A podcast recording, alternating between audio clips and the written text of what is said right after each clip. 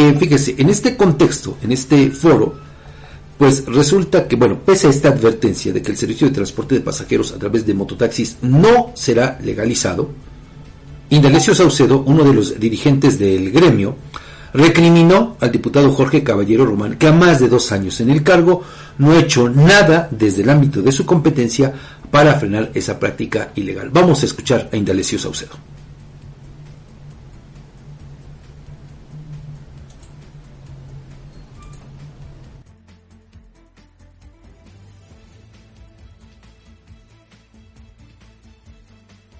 Ahorita el diputado contesta provisionalmente lo que se pregunta ahorita mototaxis. Pues es cierto, pero el señor ya lleva dos, años y fracción y nunca ha estado contemplado en la ley, pero bajo la negligencia del Congreso de Movilidad y del gobierno mismo, los transportistas estamos padeciendo algo que no han podido regular. Por eso no surge la ley, pero la ley no le hemos dado la sustancia necesaria porque no ha habido la, apertura necesaria precisamente para hacer los planteamientos.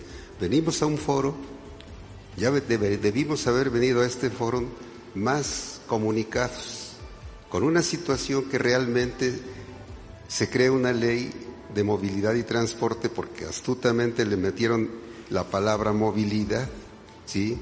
Para abarcar situaciones más y aunque se digan ahorita cuestiones, ya estamos efectivamente. O sea, nomás imagínense, imagínense que Tlaxcala le metan un metrobús como lo que hicieron en Puebla.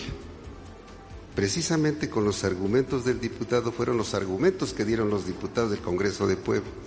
Entonces tenemos que analizar esto más. Ahorita miren la pobreza, ya lo dijeron algunos también, por ahí un abogado dijo, la pobreza de este foro. O sea, parece que está hasta mañado, ¿no? ¿Quiénes estamos? Aquí no hay una opinión pública de necesidades. Parece que hay una opinión pública de conveniencias. Sí. Entonces yo sí invitaría al Congreso a movilidad y algo que antes de programar un foro de esta naturaleza, de manera concienzuda, se haga hincapié de lo que estamos buscando. Bueno, eso fue lo que dijo Indalecio Saucedo.